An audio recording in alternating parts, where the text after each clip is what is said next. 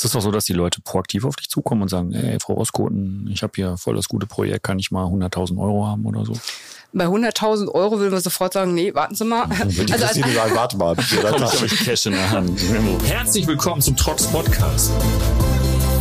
Eurem Hörerlebnis von Null auf Technik. Wir nehmen euch mit zu den Themen, die uns bewegen. Lüftung, Brandschutz, Entrauchung, Digitalisierung und zu vielen weiteren spannenden Entwicklungen in der technischen Gebäudeausrüstung.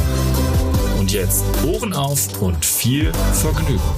Meine Damen und Herren, wir sagen herzlich willkommen zu einer neuen Folge mit dem atemberaubenden Martin Lenz, heute der Informant mit der tiefen Stimme, der wieder voller Zuneigung auf den Rec-Knopf gedrückt hat. Aber Martin, wir haben leider in der letzten Woche verpasst, dass wir zehnte Folge Jubiläum hatten und darum oh. haben wir uns jetzt einen Gast eingeladen und das ist Christine Roskoten. Herzlich willkommen, schön, dass du da bist. Hallo. Hallo und wir freuen uns riesig, dass du dabei bist, weil ich weiß nicht, wer von Ihnen vielleicht aus Neukirchen Flühen kommt und diesen Podcast hört, aber die Personen werden Christine bestimmt kennen oder auf jeden Fall Leute kennen, die Christine kennen, weil ich komme ja auch aus Neukirchen Flühen und das ist ganz oft so, wenn man irgendwo in Runden ist und dann sagt, ich arbeite bei Trox, dann kommt nur so, ja, aber was macht denn eigentlich Christine?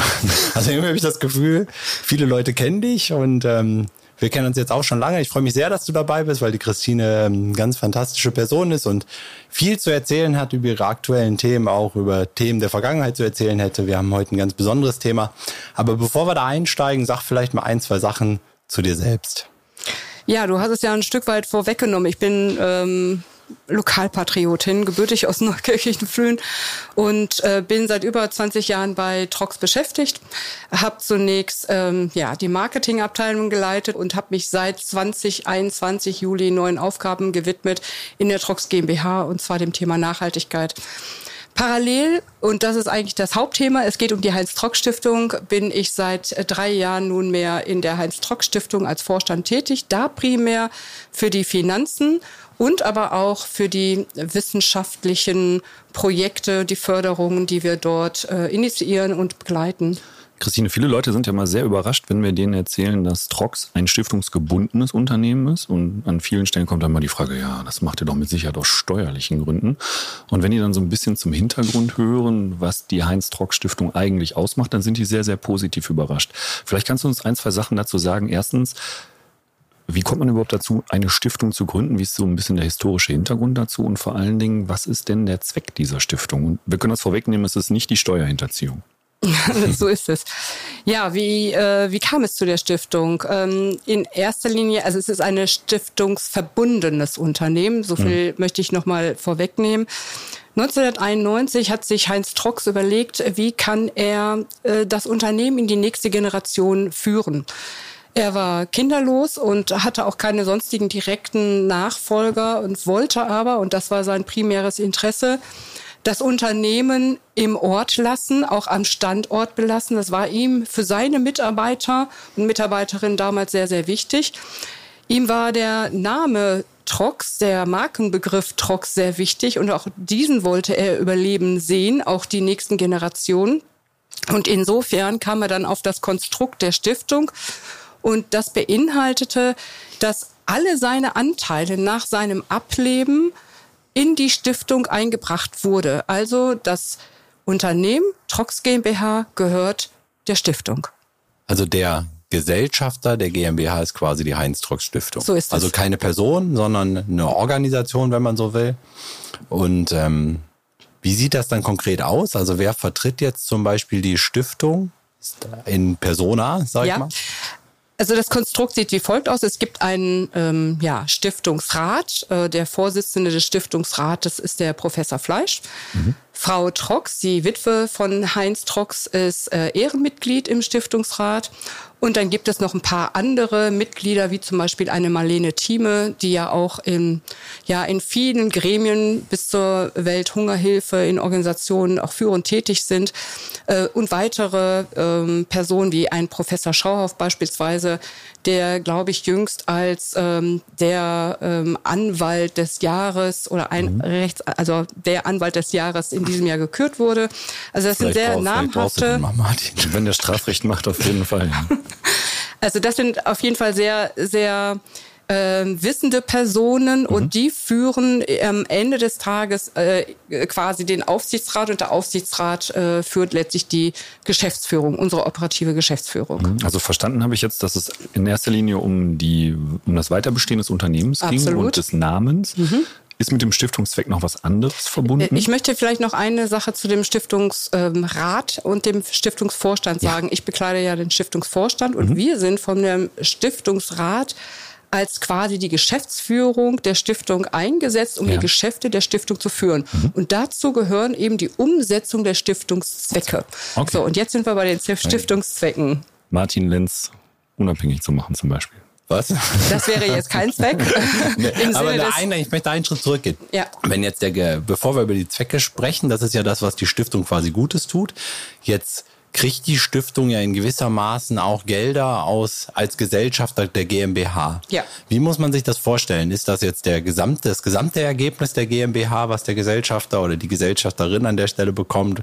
Sind da, ist das ein gewisser Teil? Und das ist ja quasi dann das Volumen, was zur Verfügung steht für die äh, Stiftungszwecke. Genau. Es gibt ein, natürlich eine Stiftungssatzung und dieser steht natürlich auch drin, äh, wie die Gelder A ähm, ja, welche Gelder von der von den Gewinnen der GmbH in die Stiftung geführt werden und was damit gemacht wird. So, äh, es gibt jährlich einen Betrag X, der in die Stiftung äh, geht und das ist mitnichten der gesamte Gewinn der Trox GmbH, sondern man kann im Grunde genommen davon ausgehen, dass 90, 95 Prozent mhm. des, Stift, des Gewinns der GmbH in dem Unternehmen verbleibt.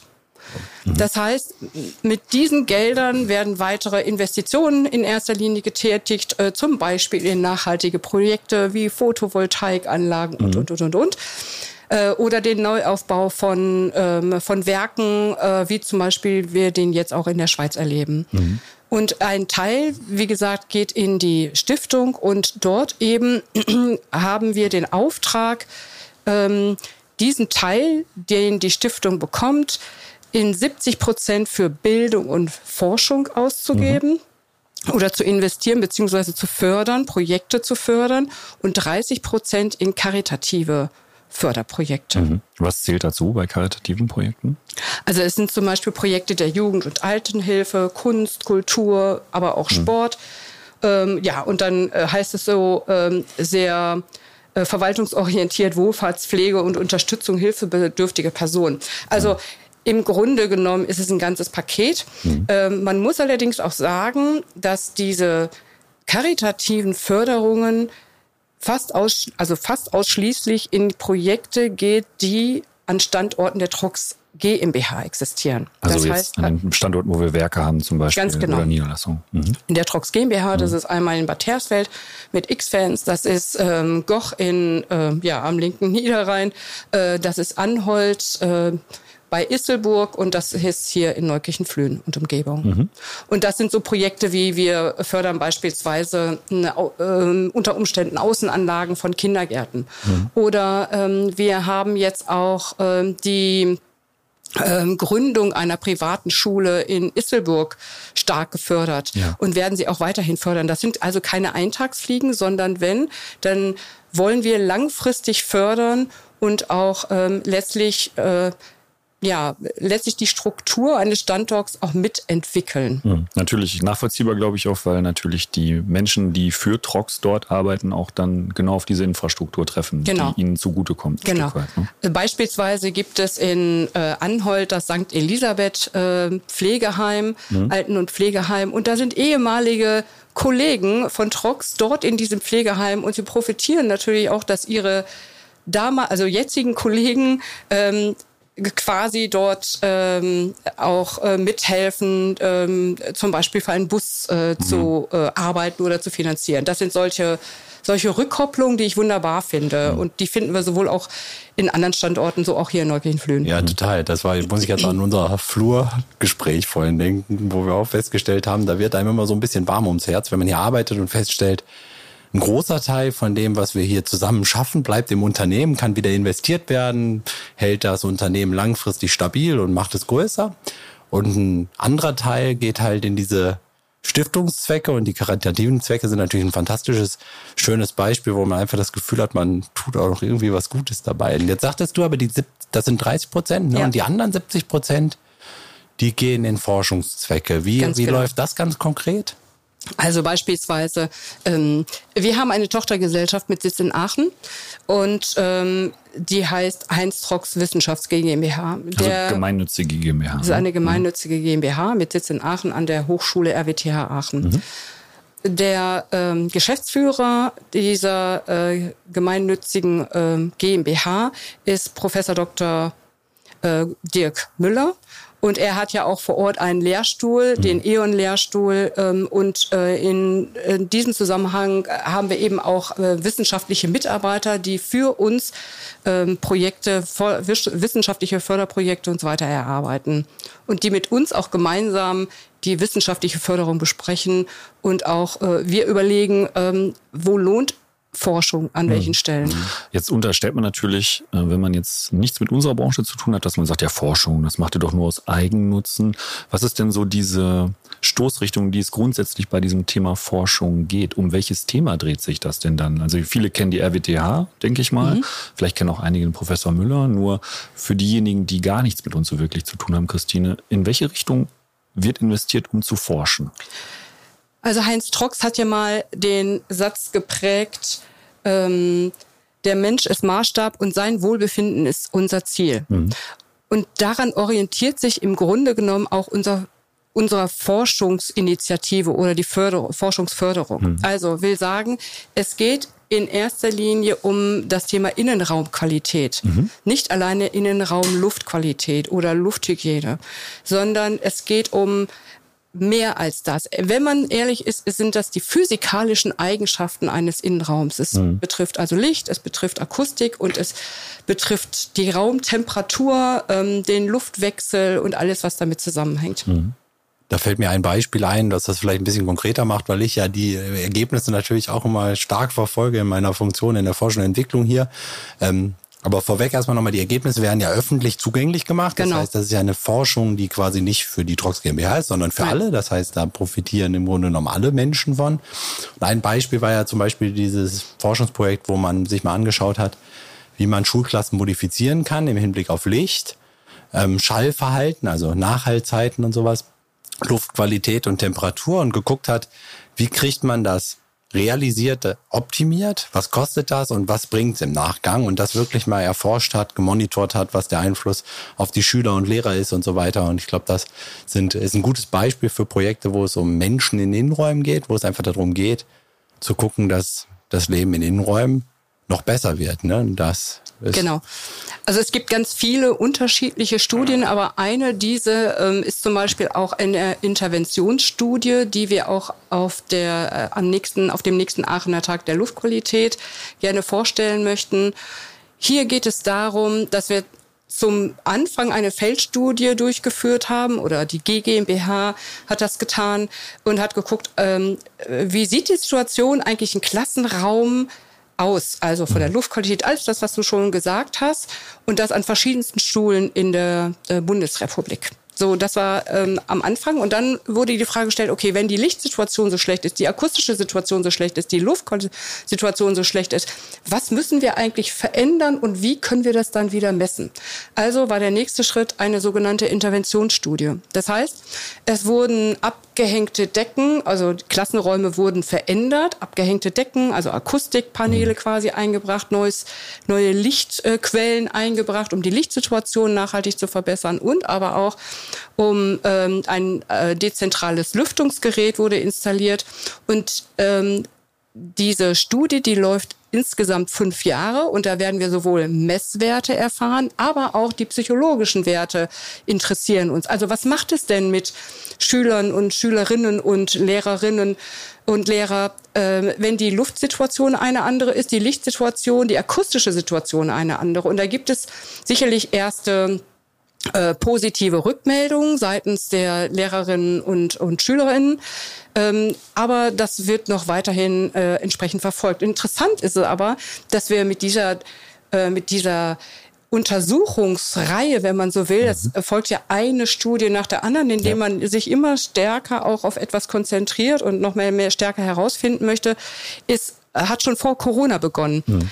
Ähm, das heißt, es war schon vorher klar, dass gerade in die, die Lern- und Lehrsituation in Schulen nicht die optimalste ist und dass in vielen Gebäuden, zum Beispiel in Bürogebäuden, es die Mitarbeiterinnen deutlich besser haben als äh, ja. in vielen Schulgebäuden und die Arbeitssituation äh, in Bürogebäuden deutlich besser zu sein scheint als in vielen ähm, ja, Schulgebäuden. Ja, eigentlich fatal, wenn man überlegt, dass da die Zukunft Deutschlands unterrichtet Wie? werden sollte. Ja, ja, das ist so. Was ich daran immer toll finde, jetzt gibt's ja auch bald ein, oder ein neues Projekt zum Thema Pflegeeinrichtung und Interventionsstudio. Was wir ja auch merken ist, es ist immer wichtig, mit einer unabhängigen Stimme, unabhängigen Stimme auch mit den Behörden, mit Politikern und so weiter zu sprechen. Weil wir als Unternehmen zum Beispiel können ja immer sagen, ja, Schullüftung ist wichtig. Dann heißt es immer, ja, ihr wollt ja auch Schullüftung verkaufen. Genau, Hier ist ja das Schöne, die Stiftung finanziert unabhängige Forschungsstellen um Dinge zu erforschen. Und ich habe mal irgendwann einen Vortrag gesehen, beziehungsweise eine Studie, wo es darum ging, wem die Leute am meisten vertrauen in Deutschland. Und da ist die Wissenschaft und sagen wir mal Institute und so weiter sind ganz, ganz weit oben gelandet. Von daher glaube ich, ist das ein super Konstrukt, das so zu machen. Hm. Naja, und, und unser unser Fokus liegt ja am Ende des Tages nicht darauf, neue Produkte zu genau. entwickeln, genau. sondern mhm unser Fokus liegt auf dem Erkenntnisgewinn. Mhm. Und äh, was macht man hinterher mit dem Erkenntnisgewinn? Und äh, ich komme ja aus dem Marketing ursprünglich und meine Aufgabe speziell ist es, wie bringe ich die wissenschaftliche Ergebnisse in die Öffentlichkeit? Mhm. Das hat unter Corona sehr gut funktioniert. Also so nach dem Motto, alle wussten auf einmal, äh, was, äh, was das Immunsystem macht, was Virologen hm. machen, ja. ähm, was, was, ein die, Aerosol ist. Was, Aerosol, ja. was ein Aerosol ist, ne? wie sich möglicherweise die Luft in einem Raum verteilt, wie viel CO2 in einem Raum sein sollte und oder auch nicht. Hm. Ähm, und ähm, Darum geht es am Ende des Tages, die Luftqualität und die Innenraumqualität von Räumen hier in dem Fall haben wir uns die Aufgabe gestellt, das sowohl für Schülerinnen und Schüler, Lehrerinnen und Lehrer, also in Bildungsgebäuden, aber auch in Pflegegebäuden deutlich zu verbessern. Das ist erstmal unser Auftrag. Hm. Jetzt, bevor ich gleich zum Aachener Tag der Luftqualität komme, hätte ich noch eine Frage. Und zwar, ähm, jetzt sagst du, dass ihr relativ viel investiert, um Erkenntnisgewinn zu betreiben. Ja. Wie ist deine Erfahrung aus der, aus der Sicht der Stiftung heraus? Kommt das auf offene Ohren oder wird ein Defizit letzten Endes geschlossen, was vielleicht von der staatlichen Seite nicht ausreichend berücksichtigt ist? Also könnte man nicht sagen, ja, warum müsst ihr das denn machen? Warum, warum ist denn das Bundesministerium für Forschung und Entwicklung nicht in der Lage, sowas zu betreiben mit den jeweiligen zuständigen Stellen? Wir haben noch so viele schlaue Leute in Deutschland. Ja, das ist eine gute Frage. Ich habe da keine abschließende Antwort drauf. Hm. Ich weiß nur, ähm, interessanterweise, und das haben wir ja auch unter Corona gelernt, ähm, es sind die krudesten Wissenschaftler letztlich zitiert worden. Mhm. Äh, ihr könnt euch sicherlich an das Modell, an das äh, Marke Selbstbaumodell ähm, mhm. in einer Schule erinnern. Äh, ich glaube, das war vom Max-Planck-Institut. Ja. Soweit ich mich erinnere. Ähm, und da haben wir uns schon sehr gewundert, warum mhm. die eigentliche Professoren, die sich ja ein Jahr aus damit beschäftigt, mhm. ähm, äh, weniger Gehör gefunden haben mhm. als ähm, als Menschen, die sagen, ich baue ich baue da mal was. Mhm. Ähm, und äh, das ist so, ähm, das ist suboptimal natürlich. Ja. Also da ist immer die Frage, ähm, wie schaffen wir den richtigen Ansprechpartner für die, Spezi äh, für die bestimmten oder für die spezifischen Erkenntnisse? Das ist mhm. wichtig, dass wir da auch ein Sprachrohr sind, mhm. zu sagen, wenn es Fragen zu diesem Thema gibt, dann sprecht uns an. Mhm. Für diejenigen, die jetzt äh, zuhören und sagen, Mensch, Aachener Tag der Luftqualität, da hätte ich doch Interesse, das mir mal anzuhören mit der Interventionsstudie. Wann ist der? Welche Möglichkeiten gibt es da zur Teilnahme? Und für die Leute, die jetzt aus welchen Gründen auch immer nicht nach Aachen kommen können, welche Möglichkeit gäbe es denn dann noch dazu? Vielleicht kannst du ja mal hier den Werbeblock reinhauen für uns. Mache ich gerne.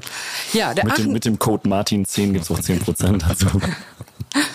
ja, also der Aachener Tag der Luftqualität, der wurde ähm, vor drei Jahren initiiert. Und zwar ist es ein Format, um Experten miteinander sprechen zu lassen und mhm. auch Vorträge sich anzuhören, um einen Wissensvorsprung und beziehungsweise wissenschaftliche Erkenntnisse entsprechend zu publizieren. Das war erstmal der, der Ausgangspunkt.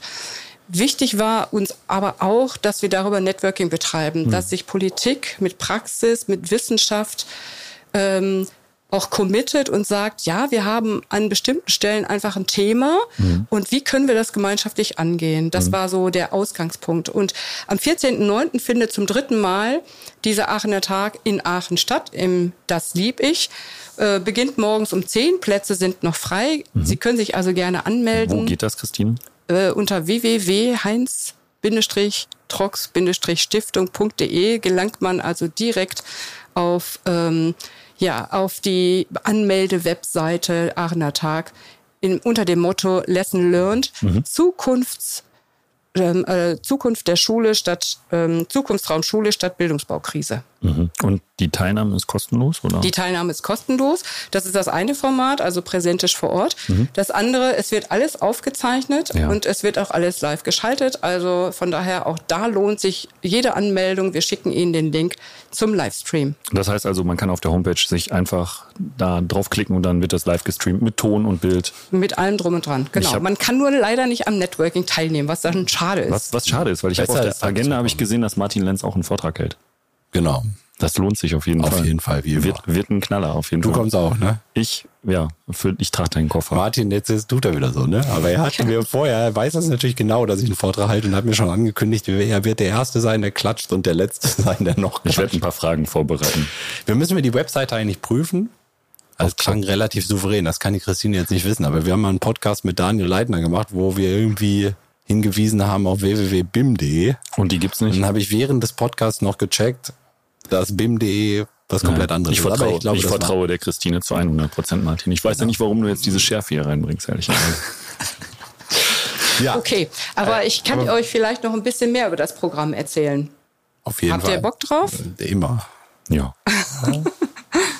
Da sind auf jeden Fall ein paar richtige Highlights auch dabei. Gibst du noch, wo du sagst, so, das ist ein Vortrag neben dem natürlich von Martin Lenz, wo man sagt, da muss ich auf jeden Fall dabei sein am 14.09. in Aachen? Wir haben auch Dr. Thomas Vosser. Er ist einer der interessantesten ja, Pneumologen, wenn man so will. Er ist äh, Chefarzt äh, der Klinik für Lungen- und Bronchialheilkunde im Betanin Krankenhaus in Mörs, mhm. der das Mörser-Modell, viele mögen es vielleicht noch in Erinnerung haben, unter Corona entwickelt hat.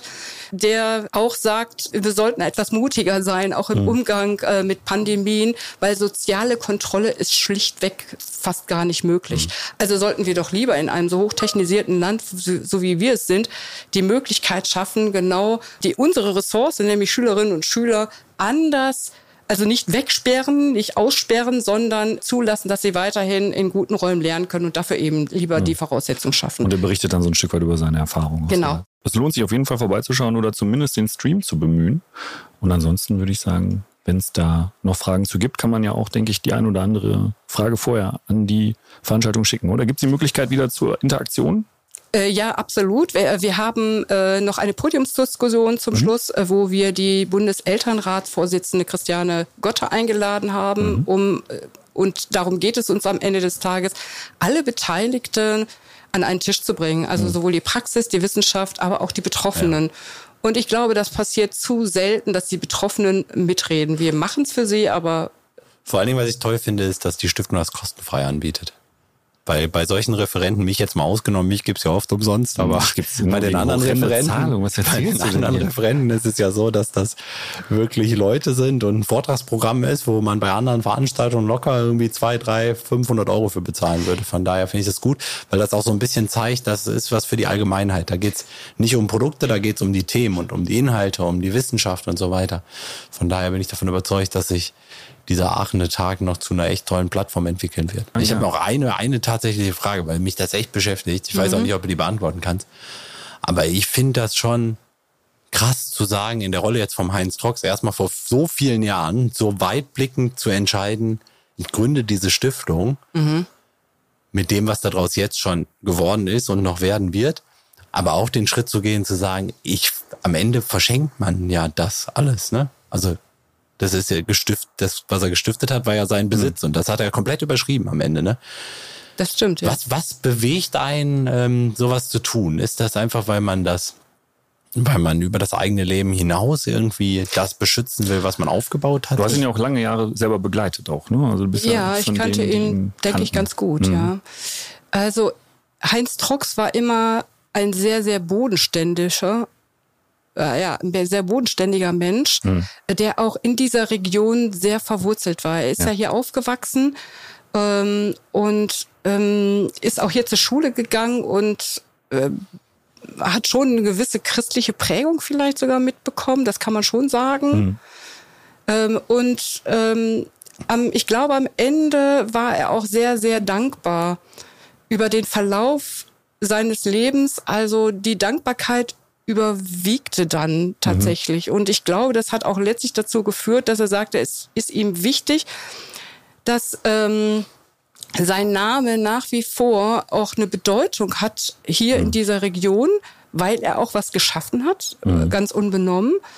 Ähm, und aber auch, ähm, weil er, wie gesagt, mit dieser Region immer sehr verwurzelt war. Ja. Und die größte Sorge, die er hatte, war am Ende, er wollte nicht, dass sein Unternehmen von Dritten er nannte sie dann Heuschrecken, gerne ausgesaugt werden und dann hm. wieder verkauft werden. Mhm. Also das Tafelsilber wird dann quasi verramscht, ähm, verramscht mhm. genau. Und das wollte er nicht. Das wollte er seinem Namen, seinem Unternehmen und auch vor allen Dingen seinen Mitarbeiterinnen und Mitarbeitern nicht zumuten. Das ist schon so ein Ewigkeitsanspruch dahinter, oder? Total. Ja, aber auch ja. ein wohltätiger Anspruch, denke ich, höre ich zumindest Absolut. so raus. Hast du, gibt's da eine Zahl, wie viel Geld ungefähr durch diese äh, karitativen Zwecke der Heinz-Trox-Stiftung schon in irgendwelche Projekte gegangen ja, ist? die, ähm, die Heinz-Trock-Stiftung besteht ja seit 1991, aber erst mit Ableben in 2015 ähm, als dann der größte Anteil ja äh, der Trox GmbH auf die Stiftung überging, mhm. ähm, kam ja erst wirklich auch der Teil der Gewinne ins Unternehmen, der so ausschlaggebend jetzt heute für die Förderung ist. Mhm. Insgesamt äh, haben wir etwas mehr als 8, ja, als 8 Millionen Euro seit äh, 1991 in die Region, aber auch in die Förderung und von Wissenschaften investiert. Mhm. Um genau zu sein, das waren 2,3 Millionen in wissenschaftliche Bereiche, äh, Entschuldigung, 2,3 Millionen in karitative Bereiche und äh, 5,7 Millionen in etwa in die wissenschaftlichen und, und Bildungsprojekte. In, das meiste in den letzten acht Jahren quasi, ne? Ja, genau, mhm. der überwiegende ja. Teil. Ist es doch so, dass die Leute proaktiv auf dich zukommen und sagen, hey, Frau Roskoten, ich habe hier voll das gute Projekt, kann ich mal 100.000 Euro haben oder so? Bei 100.000 Euro würden wir sofort sagen, nee, warten Sie mal. Würde also, also, sagen, warte mal, ich Cash in der Hand. Ähm, ja, natürlich. Also ähm, wir haben ja ähm, es kommen ganz viele auf uns zu, also mhm. zum Beispiel Feuerwehr, die Kindergärten hier, ähm, Schulen, mhm. Fördervereine und so weiter. Das ist auch vollkommen normal und opportun. Also mhm. weiter so. Äh, wir fördern gerne. Ähm, das ist vollkommen normal, ja. Wenn es wei etwas weiter weg liegt, also mhm. beispielsweise im Ruhrgebiet, mhm. dann können wir sagen, nee, es hilft jetzt nicht hier unsere Region. Ja. Also von daher muss es schon sehr standortnah sein. Wer, wer entscheidet dann, ob was förderungsfähig ist oder nicht? Oder hat man dann ein Gremium, wo man darüber entscheidet oder sich anguckt, oh, diesen Monat haben wir 300 Briefe gekriegt und jetzt gucken wir mal, was wir davon machen? Oder? Ja, Paul Schwarz ist ja ähm, der Vorstandsvorsitzende der Heinz-Trock-Stiftung mhm. und wie ich ähm, gehen dann gemeinsam die Liste der Anträge durch mhm. und überlegen, was passt in die Stiftungssatzung. Mhm. Und auch in der Stiftungssatzung ist festgelegt, äh, welchen Anteil wir für Sportförderung Beispiel ausgeben, für Musikförderung, Kunst, Kultur, Bildung und so weiter. Mhm. Also von daher, wir müssen uns schon sicherlich an äh, diesen Raster halten und mhm. es muss da reinpassen. Und was für uns aber auch wichtig ist, ähm, wenn es eine Initiative ist, ähm, dann fördern wir einen Beginn einer Initiative beispielsweise. Mhm. Ich habe ja gerade die Schule in Isselburg erwähnt, mhm. wo die Schule Weitblick jetzt äh, mit dem zweiten äh, Schuljahr im Grunde genommen, also den zweiten, fünften Klassenbeginn, äh, hatten letztes Jahr einen sehr guten Start hingelegt und da haben wir auch die Anschubfinanzierung, wenn man so will, mhm. finanziert und das läuft jetzt auch noch ein paar Jahre. Aber das Konzept hat uns überzeugt und auch die Power der handelnden Personen, mhm. die dort hinterstecken. Ein wahnsinnig tolles Team. Und da haben wir gedacht, ja, die schaffen das, die rocken das, die, die schaffen das, diese Schule aufzubauen und was auch für die Region wieder sehr, sehr stärkend ist. Denn mhm. wenn man in einer dörflichen Region äh, wohnt und lebt und dann keine Schule hat, mhm. dann ist man ja eher geneigt, seine Kinder woanders hinzubringen, beziehungsweise umzuziehen. Aber mhm. genau das ist es ja. Wir wollen den, den ländlichen Bereich und auch ähm, ja, die Strukturen vor Ort deutlich stärken, um unseren am Ende des Tages Mitarbeiterinnen und Mitarbeitern aber auch eine Zukunft in dieser Region mhm. ähm, ja, offerieren zu können. Das ist wirklich ein, ein schöner Zweck und auch vor allem eine, eine, gute Richtung, in die das sich entwickelt letzten Endes. Auf jeden Fall. Christine, wir sagen vielen herzlichen Dank für deine Gerne. Zeit. Das war auf jeden Fall ein sehr informatives Gespräch und vor allen Dingen vergessen Sie nicht den 14.09. in Aachen. Da trifft man dich ja auch, Christine, und den Absolut. Martin Lenz. Und vielleicht mich auch. Und dich mal gucken, auch. Mal gucken, ob er also, mich mitnimmt. Gerne dabei sein von 10 bis 17 Uhr, spannende Themen, interessante Erkenntnisse und tolle Leute. Und Sie werden es auf jeden Fall nicht bereuen, da bin ich mir sicher. Und ich bin auch ganz dankbar dafür, weil ich glaube, das war schön, einfach auch mal das zu erzählen, was die Stiftung so ja. macht, wie die entstanden auf ist, was die mit der GmbH zu tun hat und so weiter. War alles dabei. Vielen, vielen Dank für den tollen Gerne. Beitrag. Christine, wir sagen herzlichen Dank für deine Zeit. Und wir wünschen Ihnen nicht nur viel Erfolg und Spaß auf dem Aachener Tag, sondern auch beim nächsten Mal, wenn Sie wieder einschalten, wenn Martin Lenz von seinem Tagobank Run erzählt. Ich wünsche euch alles Gute. Bis dann. Tschüss. Tschüss. Bis bald. Und das war sie auch schon, die aktuelle Episode unseres Podcasts. Wenn es euch gefallen hat, lasst uns gerne eine positive Bewertung da und abonniert natürlich unseren Kanal. Und wenn ihr Fragen oder Themenwünsche habt, schreibt es gerne in die Kommentare. Schön, dass ihr dabei wart und bis zum nächsten Mal.